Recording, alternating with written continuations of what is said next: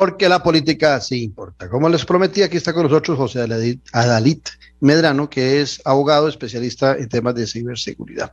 Eh, José Adalit, un placer tenerte nuevamente aquí en Café y Palabras. Buenos días, don Claudio. Muy honrado de estar aquí con usted. Mira, tal vez si empezamos desde lo más sencillo eh, hasta llegar a, profundizar cuáles son los problemas eh, que vamos a acarrear con lo que está sucediendo. Si comentas en general eh, qué es hackeo, de dónde viene la palabra hackeo y, un poquito también sobre lo que representa esta delincuencia internacional digital para ubicar a todos los oyentes de Café y Palabras. Claro que sí, don Claudio. Primero que todo, hablar que el término hackeo en realidad es un término muy genérico que está más vinculado con la violación de, digamos, que la superación de las medidas de seguridad que podrían darse en un sistema. Entonces, las personas lo utilizan de una manera tan generalizada como hackearon el sitio web, le hackearon el correo. O sea, realmente no es como que el concepto es de índole técnico. Ahora, ¿Qué es lo que pasa en Hacienda? Claro, que en Hacienda porque, digamos, se van en las medidas de seguridad y finalmente hacen algo. ¿Qué es lo que hacen? Para que todos entendamos. Bueno, los ciberdelincuentes siempre buscan a través del engaño o la explotación de errores en los programas informáticos su forma de entrar para hacer algún daño. En este caso específico, nos encontramos ante la amenaza del grupo cibercriminal llamado Conti, de origen ruso, que tiene afiliación con este gobierno y, e inclusive se sospecha que podrían colaborar con ellos para múltiples cosas. O sea, ah, ah, oh, qué interesante dato. O sea, este grupo Conti eh, puede estar legitimado por el gobierno de Rusia, del presidente Putin. Y vinculado, eh, digamos que como pues básicamente lo mismo. Sí, exacto, o sea, pero digamos públicamente, este, Putin no lo reconoce, pero ellos sí reconocen a Putin. De hecho, se, qué interesante, porque se dio un problema a nivel interno, porque ellos apoyaron a Rusia en la guerra, pero acordémonos que como son naciones hermanas y estos grupos cibercriminales tienen gente de todos los países, alguien se enojó, un afiliado, y publicó cualquier cantidad de chats y quedaron revelados un montón de secretos, como que querían una red social, como que querían crear su, propio, su, propia criptomoneda o sistema de blockchain en general, que tenían, digamos que tenían, digamos en planilla algún periodista en el mundo para que servía para meter presión a, digamos, a las víctimas, entre otra información como que en los últimos años se habían ganado 2.7 billones de dólares aproximadamente, equivalente en cripto. O sea que realmente ellos mueven mucho dinero y se dedican a, se dedican a eso y sin duda son efectivos. Entonces, inclusive hay un chat donde hablan, donde una de las personas le pregunta, ¿y qué? Nosotros hacemos política. Bueno, somos patriotas. O sea, de verdad que o sea, realmente no, no es como que se puede negar mucho el vínculo que tiene. Se habla mucho que los grupos cibercriminales rusos tienen una ley no escrita que es no toquemos la frontera de Rusia, ¿verdad? Ninguna empresa, institución rusa y, todo, vamos a estar bien. Entonces ellos andan por aquí, por allá, tranquilos, que no los van a perseguir porque no tocan instituciones rusas ni empresas rusas. Entonces eso, sin lugar a dudas, es interesante, pero también se revelan en, esto, en estos leaks este, que le llaman, eh, que son filtraciones, revelan que tenían hasta oficinas en Dubái, o sea, muy lujosas y todo. O sea, tienen departamentos de recursos humanos, programadores, tienen personas que hacen la negociación, eh, tienen afiliados a los que le alquilan la infraestructura. También hay un, que eso lo podemos hablar más adelante, tienen personas a las que les pueden comprar los accesos comprados, por ejemplo, Hacienda, alguien le dice, vea, le vendo el acceso a Hacienda, tú. Entonces ellos simplemente hacen el ingreso ya explotando lo que tienen y, sea, son grupos muy organizados. Eh, entonces, entendiendo, entendiendo esta organización, para ir, volver a su pregunta inicial, don Claudio, como ellos tienen toda la infraestructura, pueden comprar accesos, pueden aprovecharse del error humano por medio de correos electrónicos para que alguien descargue uno, un correo, con, digamos, con algún archivo malicioso, que le den clic a un enlace con, a un sitio web malicioso, o pueden explotar vulnerabilidades, que eso es aprovechar errores en los sistemas que no están actualizados. Si en el 2019 Hacienda tenía cualquier cantidad de miles de vulnerabilidades no, no parchadas, no reparadas, y alguna se mantuvo, puede ser que dentro de esas estuviese la que explota Conti sin tener ningún tipo de colaboración local, ingresaran como en su casa y dejaran todo encriptado. Es una posibilidad, claramente no tenemos toda la información. También pudo haber contado con ayuda de alguien local, por supuesto. Ahora, entonces, ¿qué es lo que hace un grupo cibercriminal como esto? Bueno, inicia, digamos, su acceso al sistema, al sistema informático, lo analiza, empieza el proceso con, digamos, más palabras más, más palabras menos, para tratar de sacar la información confidencial. Y una vez ya tienen una importante cantidad de datos confidenciales, deciden encriptar toda la información, o sea, ponerle como yo una llavecita para que usted no pueda acceder a su información si no tiene la llave, entonces ellos le piden un rescate diciéndole, ok, usted quiere... O sea, ellos, para, en, sencillo, cambian el password y solo ellos lo tienen y no lo comparten después de haber hackeado. Exacto. Entonces, imagínense que eh, eh, antes lo que hacían era simplemente eso. Ah, ¿usted quiere acceder a esa información? Aquí está la llave, si esta llave cuesta plata, ok. Pero la tecnología iba avanzando, entonces se empezaron a hacer respaldos mucho más, este, de manera más frecuente, las empresas empezaron a preparar más y se empezaron a dar cuenta que ya nadie les pagaba, entonces empezaron con lo que se llama, dentro del ámbito de la, ciber, de la ciberseguridad, la doble extorsión.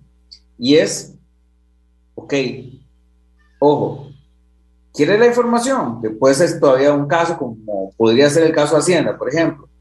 Pero la otra es, no quiere que publiquen información de sus clientes. En el caso de Hacienda, contribuyentes, pague, así de fácil. Entonces, esa es la doble extorsión. Lo que le llaman en el, en, el ámbito de la ciberseguridad la triple extorsión, y vean que hablo del ámbito de, la ciberseguridad, no estoy hablando de derecho, ¿verdad? Este, hablan de que, ok, por ejemplo, el caso de los contribuyentes de Hacienda, que ellos cierta información no la publiquen, pero se acerquen a las empresas por aparte para decirles, usted no quiere que le publiquemos de manera específica sus datos. Entonces empiezan a extorsionar de una manera más coordinada. Claramente no hay ningún indicio que esto vaya a pasar, exactamente Costa Rica, en principio ellos van a publicar todo en el sitio web, ayer en la noche y hoy en la mañana todavía está en 80% ya la información publicada. Este, eh, digamos, ahí es importante que las personas sepan que no es, recomendable, no es recomendable ingresar a estos sitios porque pueden venir con virus, para que entendamos de una manera más clara, y siendo así, es un riesgo. Y, adicionalmente, publicar la información que está ahí es delito. Entonces. pero eh, publicarla uno. el delito, el delito ya está cometido por ellos porque ya ventilan esa información. Eh, por supuesto. Pero digamos, podríamos inclusive llegar a decir que el mero, que el acceso al, documento confidencial es un delito por sí mismo. Sin embargo, ahí podrían haber ciertos temas técnicos como para hacer un balance, pero difundirlo sin que sea de interés público es delito. E inclusive en estos momentos me decís vos que ya hay un 80% eh, que ha sido ventilado en la, web, cualquier, en la web y cualquiera puede entrar y ver temas de Hacienda de nuestro país. Sí, sin embargo, pero digamos, los medios, de los medios de comunicación no podrían, por ejemplo, si encuentran algo extraño, interesante de denunciar en un medio escrito, medio radial, eh, eh, televisivo, un noticiero, no pueden utilizar esa información. Ahí el filtro al que se debe someter es al del interés público. También deberían utilizar el principio de minimización de los datos y es eh, la mínima cantidad de información posible para lograr el objetivo. Quiere decir, por ejemplo, voy a decir un nombre específico de un medio, Cereoy. Cereoy ya está haciendo y fue, digamos, análisis con, con cierta información que está ahí. ¿Qué pasa? Me parece una buena práctica que ellos están indicando que se encontraron esto, pero no están indicando los nombres de las empresas.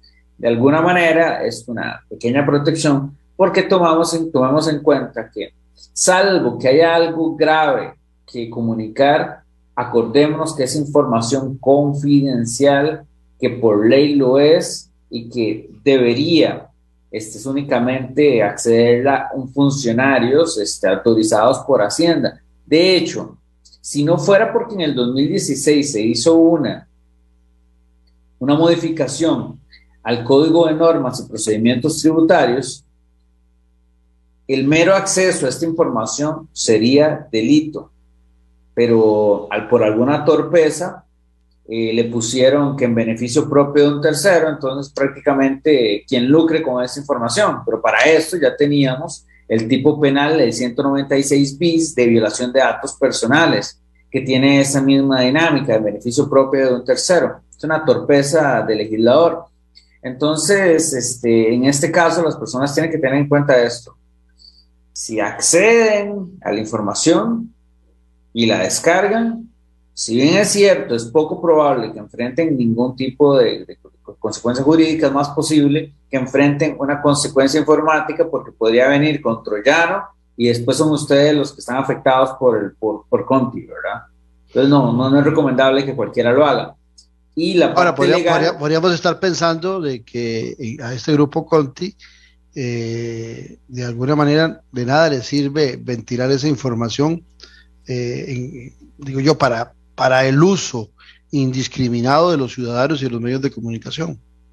A ver, eh, es interesante porque vean, Claudio, ellos publican la información para comunicar para este y otros casos. Si usted ve, se fija en la base de datos que ellos tienen de afectados, van publicando el, el porcentaje de información que van publicando. En Costa Rica ya han publicado el 80% de la información y así van con todos, ¿verdad? ellos tienen que caracterizarse por, sin importar qué hace la víctima, publicar la información. Perdón, perdón, sin importar si la víctima no, digamos, este, eh, pide piedad o lo que sea, si no paga, se publica. O sea, así de fácil. Y eso le genera una reputación de que van a cumplir para que las víctimas tengan miedo entonces eso va generando un precedente para que todos vean, no paga, vea lo que le pasó a Hacienda de Costa Rica. No hay alguna, hacienda, ¿Hay alguna hacienda a nivel de América o del mundo donde haya sucedido un caso similar al nuestro, a este que estamos viendo? Bueno, eh, recientemente por Lockbit, si no me equivoco, este, los atacó, este, ¿cómo se llamaba? Eh, bueno, los atacó otro, este, ese grupo criminal que se llama así, este, la Secretaría del Tesoro, si no me equivoco, de Brasil. Eh, pero a diferencia de Hacienda, los afecta, les encriptan los archivos, pero son archivos no, no esenciales, no confidenciales, a una, a gran manera, y no les afectó a servicios públicos. Quiere decir que con costo logramos encontrar noticias en medios brasileños de que esto pasó porque la afectación fue mínima. También pasa lo mismo con el Banco Indonesia o el Banco de Túnez, ambos bancos centrales de Túnez y Indonesia, afectados por, eso sí, estos dos por Conti. La diferencia, la misma, todos son afectados, les bajan la página, les afectan este, cierta información, pero rapidito pueden volver a funcionar porque estaban preparados. Y es que ahí es donde viene el detalle a nosotros nos pueden mentir y decirnos que a cualquiera le pudo pasar, entonces no hay que ser tan críticos, pero es cierto, a cualquiera le puede pasar, pero no a cualquiera. Lo dejan abajo por tantos días y que todavía ni siquiera saben decir cuándo van a restablecer. O sea, la afectación en Costa Rica es grave porque no se prepararon. Pero es que vamos a ver, decís a cualquiera le puede pasar, yo entiendo que a cualquiera a cualquier Claudio Alpizar o cualquier eh, José eh, Medrano, pero a cualquier estado le puede pasar. Sí, sí, sí, por supuesto. se supone que la ciberseguridad hoy. No, no, Claudio, ahí sí le voy a decir una cosa. Vamos a ser muy claros. La ciberseguridad es un tema complejo y hay algo que se llama vulnerabilidad de día cero. ¿Qué quiere decir eso?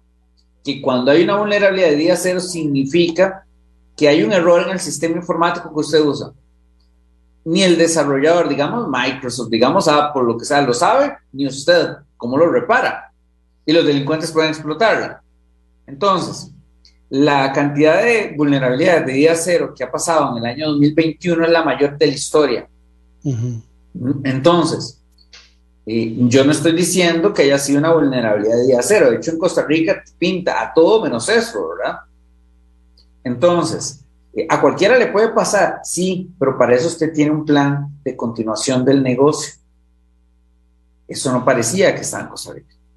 Porque donde me decís, bueno, que, ya los datos han sido ventilados en un 80%, que ya son de acceso público. Eh, también por otra parte, me hacías referencia de que la, otra metodología de ellos para que se les pague es eh, evitar con un password nuevo, con una clave nueva a ellos, que Hacienda pueda utilizar sus propias eh, claves.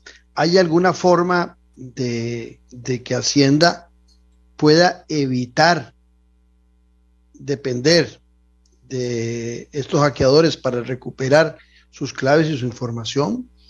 ¿O queda amarrada Hacienda o, tiene que buscar Hacienda respaldos de la información en otros archivos que tiene? Eh, ¿cómo, es ese juego? Claro, eh, es una muy interesante pregunta. Primero, porque no tenemos la información. Hacienda no ha sido transparente. Entonces, hay gente que dice que tiene todo encriptado. A mí no me consta. Ellos dicen que todo está bien y todo bajo control. Otra fuente dicen que está todo encriptado. Entonces, ok, yo no puedo llegar a decirle, Claudio, está todo encriptado. No lo sé, ¿verdad? Ok, si está todo encriptado, ellos podrían tratar de revertirlo, ¿verdad? Para eso hay especialistas en esto. También hay otra posibilidad, porque acordémonos que eh, cuando inicia la guerra en Rusia, eh, Conti sufre un ataque dentro de lo que le publican son los desencriptadores. La lógica es que han cambiado, ¿verdad? Y tienen uno nuevo, ok, pero no lo sé, o sea, eso lo van a ver los informáticos especializados en esta materia.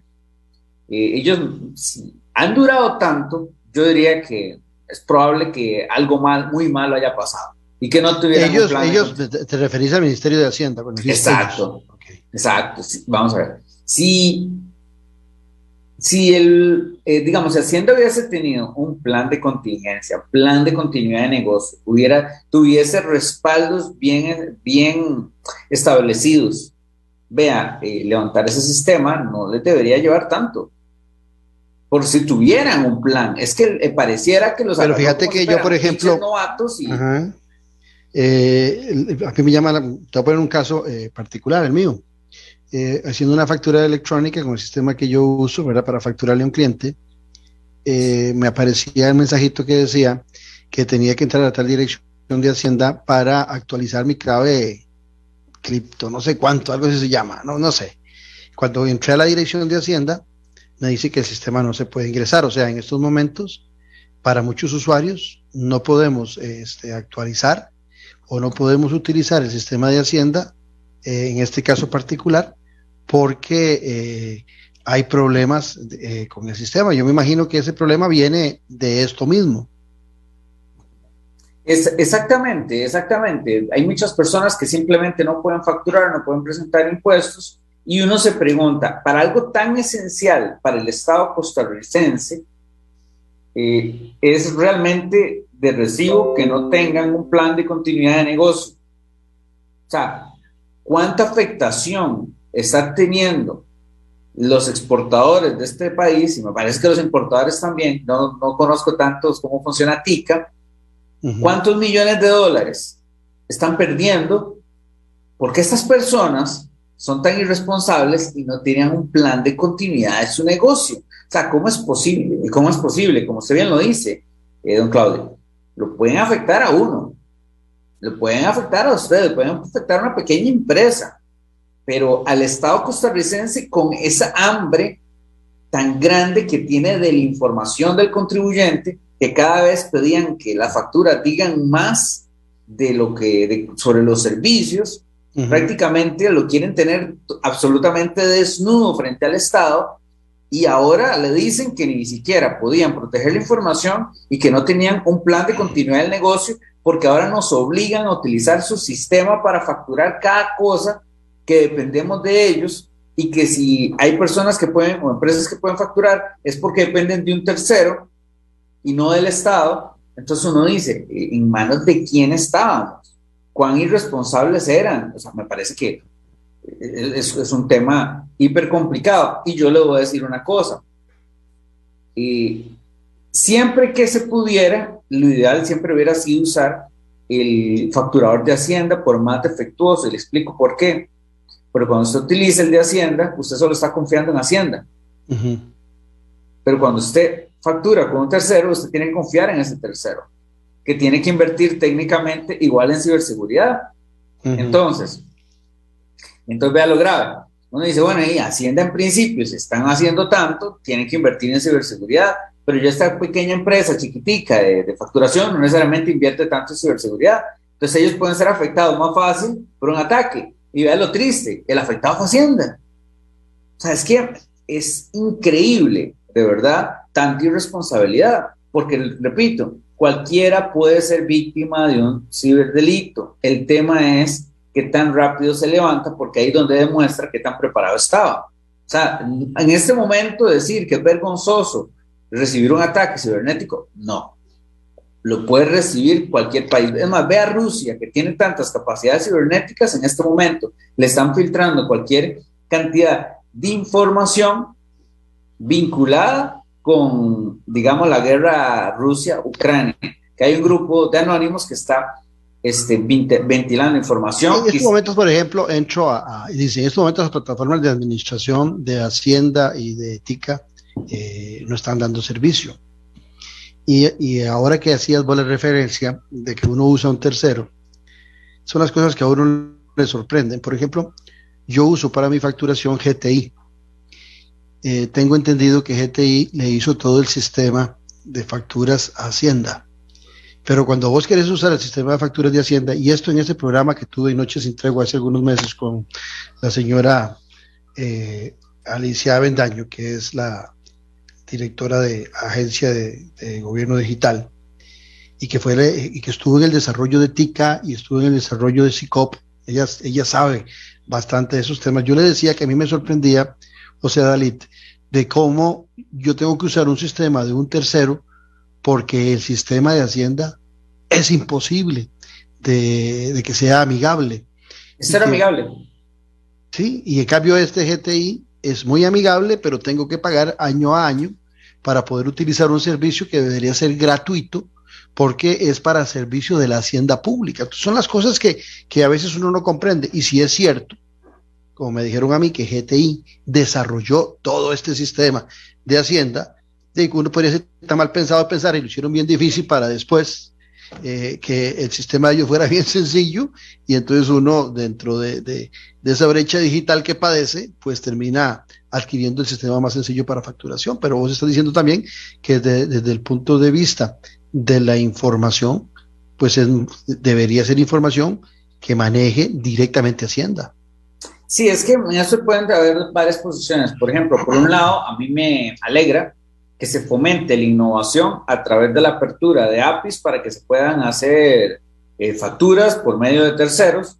Lo cierto es que uno que tiene que hacer un análisis de riesgos dice, hmm, sí, pero entonces, ¿a qué empresa podemos escoger que invierta lo suficiente en ciberseguridad para que no sea víctima de un ataque? Lo triste, repito, es Hacienda, que debería tener todos los recursos para esto, no lo tiene. Y vea qué interesante, porque Costa Rica no puede pagar a nivel legal ni debe pagar a nivel de política criminal porque fomentaría la ciberdelincuencia. Pero, don Claudio, si pagara, sería triste, cosa que no va a pagar, pero digamos, hablemos que fuera a pagar.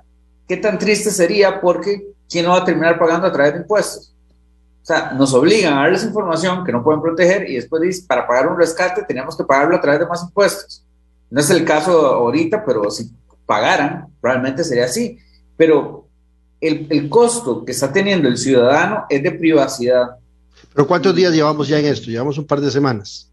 No, no, llevamos una semana, me parece, Sí. una semana sí. porque, digamos, ya esta semana, eh, ya tal y como te digo, en estos momentos dice que la administración tributaria virtual está fuera de servicio. Y, y si estuviera todo controlado, tal y como Hacienda lo ha dicho, pues esa administración tributaria virtual debería estar funcionando eh, en estos momentos y el TICA también. Don Claudio, es que el problema que enfrentó el gobierno al inicio es que querían mantenerlo todo como un secretismo, como me parece que a algunos les gusta gobernar. Cuando usted está lidiando con un grupo cibercriminal como estos, usted lo último que puede hacer es negarlo, porque te van a sacar los trapos sucios, y van a decir, ah, sí, usted dice que no, no lo tenemos así, entonces, ok, ve, aquí está. Ah, que no, quiere más pruebas. Entonces, al final, lo que está haciendo es retándolos, porque no todos los días se encuentran con que están peleando contra un gobierno de un país, ¿verdad? Entonces, en, en ese momento cambian las reglas. Entonces ellos están tratando de jugar un pulso, porque esto que le están haciendo a Costa Rica se lo podrían tratar de hacer a otro país, a otro país centroamericano, latinoamericano, etcétera. Entonces, ellos están midiendo. Entonces, cuando, cuando el ministro de Hacienda dice, no, todo está bajo control, eh, realmente pronto estaremos saliendo adelante, entonces ellos dicen, ah, sí, y lo, grave me parece, y de hecho a mí me chocó, digamos, a nivel profesional, escuchar al ministro de Hacienda decir que no era tan grave, que no era dinero, solo era información y yo. ¿Cómo? Si lo hubiera, si, si lo hubiera escuchado el siglo antepasado, me hubiera Sí, chocado, claro. pero en este momento la información es poder, la información Claro. es la vía para cometer cualquier cantidad de delitos. Entonces, no solo informáticos, sino que cualquier clase. Entonces, en ese momento, este, uno realmente se preocupa y entiende al mismo tiempo por qué Hacienda no protegía mejor su información, porque solo es información. Vuelvo, vuelvo al tema de este doña Alicia Bendaño y el programa que tuve de Hacienda Digital, eh, donde ella me hacía referencia, te repito, eso fue hace unos que seis meses o más, de los 156 millones que habían sido aprobados en el gobierno, en la, perdón, en la Asamblea Legislativa para invertir en Hacienda Digital.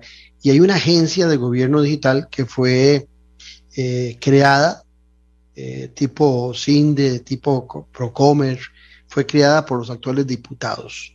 Eh, me imagino que apenas estaban en pañales en esa agencia de gobierno digital cuando aparece este caso. Yo he de imaginar que en esa cantidad de millones de dólares que estamos hablando está contemplado el tema de ciberseguridad para toda la hacienda pública. Cuando estamos hablando de, de hacienda digital y de transformación de la hacienda, ¿verdad? Donde se hablaban que habían 57 sistemas de información que, que no se hablaban entre ellos, que me imagino que eran eh, caseros, ¿verdad? desarrollados a, a, a nivel nacional. Eh, me imagino también, de la misma forma, José David Medrano, de que con una agencia de gobierno digital que está en el MISIT, esto debería estar contemplado. Don Claudio, pero vea qué interesante. Eh, la Agencia de Protección de Datos, porque le voy a cambiar el tema, Uh -huh. la Agencia de Protección de Datos de los Habitantes está muy calladita. Esa es la que la, está en el Poder Judicial y que estuvo calladita con no, el tema no, de los está, no. está, en el Ministerio de Justicia y Paz. Uh -huh. Y exactamente estuvo callado. Es, pero ellos, ellos, están muy calladitos. Pero ojo, hay algo que, que no, y claramente solo los que estamos en esto lo, lo conocemos, y es cuáles bases de datos deben registrarse. Hacienda, por como sus bases de datos se distribuyen de alguna manera al brindar los servicios tecnológicos y por la importancia que tiene, debería estar inscrita ante la Agencia de Protección de Datos. Dentro de los procesos de inscripción, en eso pueden haber diferentes criterios a nivel de profesionales de esta materia con respecto a si debemos seguir bajo el sistema de que ciertas bases de datos se inscriben. Yo mantengo que en el Estado deberían seguirse inscribiendo. Y es que cuando usted inscribe la base de datos, debe probarle a la Agencia de Protección de Datos que, si, que sigue ciertos protocolos de actuación que cuando usted los analiza están muy vinculados con la ciberseguridad. Entonces, si bien es cierto, no es que la ProHub tiene, me parece que tiene un especialista y de las declaraciones que he visto, tampoco le tengo respeto, porque, y se lo digo de manera directa, porque vi una declaración que dice que no es necesario que la página web de, de ProHub tenga un certificado digital, por Dios. Por eso es que yo digo, por Dios, ok, pero entonces viene el punto. Eh, si pasan por el proceso de inscripción, tienen que pasar al menos a Hacienda, justificarle cuáles son las medidas de seguridad que tienen y todo esto a nivel de protocolos de actuación, al menos cumplirían un estándar basiquito. Entonces, ¿qué pasa cuando tenemos una agencia de protección de datos donde es público, que no tienen ni un certificado digital, no pasa nada, que los diputados le digan al presidente, debe despedirla y que se quede ahí, que el año pasado me parece que resolvió una o dos este, resoluciones en todo el año, o sea, si se actualizó el número no puede ser tanto, o sea, entonces se diga, bueno, realmente lo tenemos haciendo algo. Y usted me puede decir que te recibe un Claudio, que Hacienda puede tener una base de datos sin inscribir sin que ProHub se dé cuenta. Sí, no. es imposible. entonces, usted me dice, ¿dónde está la responsabilidad del gobierno? ¿Dónde está la responsabilidad de esto? ¿En mi sitio o está en la Agencia de Protección de Datos? La Agencia de Protección de Datos, al revisar los protocolos de actuación, inclusive se puede hacer acompañar de especialistas en ciberseguridad, como es el CECIR-CR, que es el Centro de Respuesta ante Incidentes Informáticos, si es que su propio personal que tiene ciberseguridad no les puede dar acompañamiento para revisar. Entonces, si ellos hacen una revisión cuando se inscribe la base de datos con respecto al tema de ciberseguridad, no es que es un compliance, digamos, específico, que les van a hacer una auditoría ni nada, pero al menos es algo básico que podrían asegurarse que por la sensibilidad de los datos están debidamente resguardados. Pero después de lo que pasó con la UPAD, ya lo que pasa con esta agencia eh, eh, ya, ya nos sorprende. O sea, después del manejo que se dieron de los datos de la UPAD y el papel que jugó eh, esta institución, parte del Poder Judicial, a mí no me sorprende en absoluto. No, a mí tampoco me sorprende, pero es que cuando... Lo que me sorprende es que no se hayan tomado cartas en el asunto. Es que el, problema es este. Cuando empezamos a, empezamos a ver que la Agencia de Protección de Datos apenas está pidiendo cuentas para ver si abre una investigación, me imagino, y uno dice, pero es que eso lo tuvieron que haber hecho antes, eh, acordémonos que estamos obligados a dar información a Hacienda, pero ellos no le exigen nada al gobierno y ahorita por el escándalo están pidiendo cuentas, uno dice, ok, entendamos que para inscribirse hay que seguir ciertos procedimientos en donde pueden ver temas de ciberseguridad. Y acordémonos que en el 2019 ya había un informe en la Contraloría General en donde era notorio que no tenían medidas de seguridad adecuadas para proteger la información. ¿Qué hizo la ProHab? Nada. Entonces, si usted quiere señalar por dónde pueden haber los principales fallos de todo esto, es en la Agencia de Protección de Datos. Es que ahí donde viene la parte de la ciberseguridad, que ellos dicen que no son ente rector, perdón, pero el CECIR-CR es un decreto, es en vía decreto. Ellos están por ley y pueden imponer multas si una empresa, institución que debe estar inscrita no tiene las medidas de seguridad adecuadas. ¿Qué parte de eso no entienden de la labor que hacen? O sea, y si, y si luzco enojado o molesto, es que es increíble que tengamos una agencia gastándose un presupuesto importante y que no hagan nada, que no pongan, no impongan multas, que los tengamos prácticamente ahí este, pagándoles salarios, pero que sin, el, sin que el ciudadano reciba un, digamos, un servicio, digamos, por lo que está haciendo. Y si los derechos digitales son tan importantes y ellos tienen que proteger la privacidad, la protección de los datos personales de manera específica y no lo hacen y estamos dedicándole, por ahí me parecía haber leído que era como un millón de dólares al, año y no estamos recibiendo nada y se da este escándalo que de alguna manera ellos pudieran haber al menos investigado en poner multas que sean de conocimiento público y tenían cierto músculo que no tiene el CECIR-CR, que es algo, digamos que es un pequeño centro que se creó por decreto y que no tiene presupuesto y que ellos sí tienen presupuesto, pueden imponer multas. O es que veamos dónde está la responsabilidad. Es en la Agencia de Protección de Datos. Y no puedo decir que completa porque está Hacienda, que nunca le dio ninguna relevancia, pero es que entonces tenemos una agencia de protección de datos que al no hacer su trabajo nos expone a todos y vea el resultado. Entonces, ¿por qué el presidente mantuvo a esa directora a pesar de que diferentes diputadas después del informe PAD pidieron que la cambiaran? ¿Por qué se mantuvo? Porque después en el año 2019, cuando se dio cuenta de que Hacienda no tenía las medidas de seguridad adecuadas, no hizo nada. Es que de verdad sorprende. Definitivamente. Estamos conversando con José Adelaide Medrano, es abogado y especialista en temas de ciberseguridad aquí en Café y Palabras, donde la política sí importa. En breve volvemos con Café y Palabras, con Claudio Alpizar. Editorial Jade le invita a que adquiera ya el libro El elefante, el liderazgo y la política con P mayúscula del politólogo Claudio Alpizar Otoya. Una lectura y manual del buen político. Un libro de consulta para quienes gustan de la política. Costo del libro 8,600 colones. Adquiéralo en la librería internacional. Ahora también en la librería Universidad de Costa Rica. La sociopolítica. El lenguaje sencillo y directo. Noches sin tregua. Ahora, por Tica Visión. Infórmese y entreténgase de la política con P mayúscula. La democracia se sustenta en la buena política y en un ciudadano bien informado. Noches sin tregua. Escucha a Claudio Alpizar y sus invitados los domingos a las 8 de la noche. Ahora, por Tica Visión. Puedes seguirnos en vivo por medio del Facebook y en nuestro canal de YouTube. Noche sin tregua. Ahora, por Tica Visión. En pocas horas. Sí, en pocas horas. Unifique sus deudas y obtenga mayor liquidez. Amplíe o remodele su casa. Viaje donde quiera. Cope Alianza sí le resuelve. Obtenga su crédito en pocas horas. 2785-3000. Nuestra atención es inmediata. Editorial Jade le invita a que adquiera ya el libro El elefante, el liderazgo y la política con P mayúscula del politólogo Claudio Alpizar Otoya. Una lectura y manual del buen político. Un libro de consulta para quienes gustan de la política. Costo del libro 8,600 colones.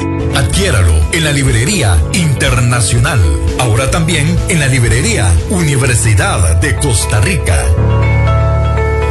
Disfruta de la aventura en familia con tu nuevo MG RX8, el SUV más grande para 7 pasajeros. En la ciudad, la playa o la montaña, Costa Rica es para disfrutarla con el más grande, con el MG RX8, con tracción 4x4, 6 modos para manejo, un gran espacio interior y la tecnología de vanguardia para disfrutar en familia del confort en cualquier terreno. Descubrí el nuevo MG RX8 desde 698 dólares al mes en nuestras sucursales de La Uruca, Curridabat, Multiplaza Escazú o en www.mg.cr. Aplican restricciones.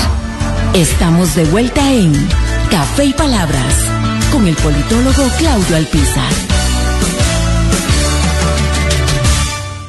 Porque la política se importa, conversamos sobre ciberseguridad y lo hacemos con el especialista, con José Adalid Medrano. José, eh, para este cierre, que nos quedan alrededor de unos nueve minutos, diez minutos, Veamos, vos lo dijiste al principio y, no creas que se me pasó, lo dejé para este momento porque lo hablaba un día de estos con alguien que también conoce de temas eh, cibernéticos y me decía que podía haber la posibilidad, y vos lo dijiste al principio de esta conversación, de que las claves de Hacienda, eh, no en Costa Rica, en cualquier otra parte del mundo, sean compradas por estos grupos o sea, existe la posibilidad de que este grupo Conti haya tenido ayuda en, en, los passwords, en el acceso a estos archivos en el Ministerio de Hacienda. Es una muy buena pregunta, Claudio, porque eso es algo que no se puede, digamos, que del todo descartar. Eh, existen, digamos, que personas o grupos que se dedican a brindarle, por ejemplo, a los a estos grupos cibercriminales a, brindarles estos accesos para que puedan vulnerar una, una red, ¿verdad? Entonces, ellos les pagan una, un, monto por este dinero y el grupo cibercriminal se encargará de, de ver cómo lo explota. Entonces eso por supuesto que está más documentado que este tipo de, de grupos que hacen esta venta de datos está incrementándose, lo que le facilita el trabajo a los cibercriminales. Sin embargo, lo cierto es que también que con el precedente de en el 2019, Hacienda teniendo tantos miles de vulnerabilidades no, no resueltas, la lógica es que bajo la poca cultura de ciberseguridad que podría haber, es que exista más posibilidad de que hayan caído porque en los procesos automatizados que tienen los delincuentes hayan encontrado un servidor vulnerable, ingresaran, vieran que era un Ministerio de Hacienda de un país, dijeran, esto suena bonito, y iniciara esto, y no necesariamente porque tuviera algo que ver Costa Rica con algo, simplemente se lo encontraron en Internet y decidieron, digamos, este, explotarlo. Claramente, eso ahí donde tienen que hacer un informe forense en Hacienda como para determinar por dónde fue que entraron los ciberdelincuentes. Pero yo no es el, presidente le había pedido al OIJ que interviniera en el tema y que se hiciera investigación, eh, tal vez pensando un poco que se puede haber dado esto del gato casero. Sí, tienen que, a ver, eso, esa, esa hipótesis no puede descartarse, debe investigarse e inclusive si hay alguna relación, digamos, un común denominador entre todas las bases de datos que están siendo afectadas por Conti. Por ejemplo, que si JASEC, que si Hacienda y alguna otra que salga por ahí, hay algún común denominador que puede investigarse, pues podría ser interesante para determinarlo porque si bien es cierto, hasta el momento no hay nada que nos indique que puedan andar por ahí, yo no lo descartaría, digamos, tan fácil. Simplemente es una de las tantas posibilidades con respecto a cómo ingresan los ciberdelincuentes, por ahí realmente varias, y pareciera que la más posible es que tengan servidores no actualizados o algún sistema no actualizado o que un, un funcionario le haya dado clic a un enlace que no debía o haya descargado un programa o archivo que no debía. Eso es lo más probable, pero, por ejemplo, entre más complicada, mejor, mejor dicho, entre más compleja la protección de ciberseguridad que ellos tengan, o sea, entre más robusta la infraestructura, es donde todavía es más posible que sea gato casero. Pero tomando en cuenta que lo que uno cree, porque digo cree porque ellos no realmente no han sido transparentes, no se sabe realmente cuánto han invertido, porque por ahí el ministro dice que invirtieron su dinero en, ciberseguridad, hay que ver cuándo y qué, y si entonces, si es tan seguro como ellos lo manifiestan, entonces, una vulnerabilidad de día cero, mm, no lo creo, honestamente. Eh, entonces, ¿qué fue? ¿Alguien que ayuda? Eso es una posibilidad. Sí, y otra gente habla de autohackeo inclusive del gobierno. Eso me parece, sinceramente, ese, esa es una de las cosas, me parece que no tiene ningún mérito, honestamente. Podría equivocarme porque uno no puede hablar de las cosas que finalmente ya cuando tenga toda la información, pero de momento no le doy ningún crédito. Así se lo digo. yo, yo estoy en la misma en este último caso estoy en la misma línea tuya. Ahora, hay algo que también leyendo un poquito, porque este politólogo eh, sabe de ciberseguridad, si acaso de cuidar las claves del banco o las claves de, de, su, de su mail, pero leía de que en muchos eh, países y en muchas instituciones muy fuertes, públicas y privadas, no se usa el Internet abierto para el manejo de sus sistemas internos y el manejo de su información. Eh, eso ayuda a que no hayan hackeos o también eh, es posible que sean hackeados a pesar de que sean sistemas muy cerrados, muy internos, que no permitan eh, por la vía del Internet abierto, popular, el ingreso a los sistemas de información de, de una empresa o de un Estado. Claro, Siempre va a ser complejo cuando tenemos sistemas que le brindan servicios al público y tienen que hacer disponible cierta información para el costarricense. Entonces, lo que sería lógico es que la información que no es necesaria en el día a día esté resguardada de una mejor manera, que se encuentra aislada, de la misma, que debería, de la misma manera que deberían estar aisladas los respaldos para que en caso de que haya un incidente como estos, los ciberdelincuentes no puedan aprovechar las conexiones de red para intentar encriptar respaldos que se encuentren interconectados. Entonces, sí, efectivamente, hay maneras de estructurar una, un sistema informático, una red informática, para que en caso que se den ciertas cosas, la exposición a la información sea menor, pero también deben haber, por ejemplo, sistemas de autenticación de múltiple factor para que con solo, por ejemplo, saber el usuario y la contraseña, no pueda tener usted acceso a un, a un sistema. Entonces, el tema es de, de características bastante complejas.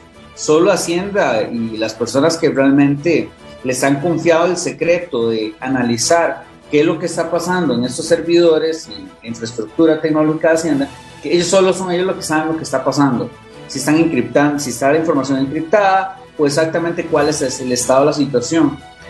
Lastimosamente, esperemos que al menos algo aprendan de todo esto. Sí, se nos va en un minuto, eh, José David. Recuerdo que hace algunos años se perdieron un montón de files, eh, que hay que sacarlos en cajas. Información que supuestamente era de deudas que habían con la hacienda pública. En este caso particular no hay que sacar los files, se puede perder toda esa información, podría quedar Hacienda desnuda y podrían beneficiarse algunos de no pagar impuestos. Yo no me podría, digamos que, no, no podría llegar a esa conclusión porque no sé cómo funcionan los sistemas de Hacienda y si dependen exclusivamente de la información en bases de datos para un tema de cobro, porque si fuera así, sería muy fácil borrar una base de datos o borrar alguna información y se adiós la deuda. No sé cuál es la manera interna, cómo lo funcionan, pero si estuviera exclusivamente en sus sistemas y los delincuentes hubieran encriptado todo, pues inclusive podría ser el caso que al país les resulte más rentable pagar para poder no perder tanto en deudas eh, tributarias. Sin embargo, este, sería muy... no podría yo concluir eso. No, David, como siempre, muchas gracias por tu clarita exposición para los que no dominamos el tema a plenitud y sobre todo para la información general del ciudadano en Costa Rica. Gracias a José David, gracias a José Dalida Medrano y sobre todo a ustedes por habernos acompañado. Los espero mañana a las 9 aquí en Café y Palabras, porque la política sí importa. Esto fue Café y Palabras, porque la política sí importa con el politólogo Claudio Alpizar Otoya. Escuche Café y Palabras de lunes a viernes a las 9 de la mañana por actual 107.1 FM. Café y Palabras.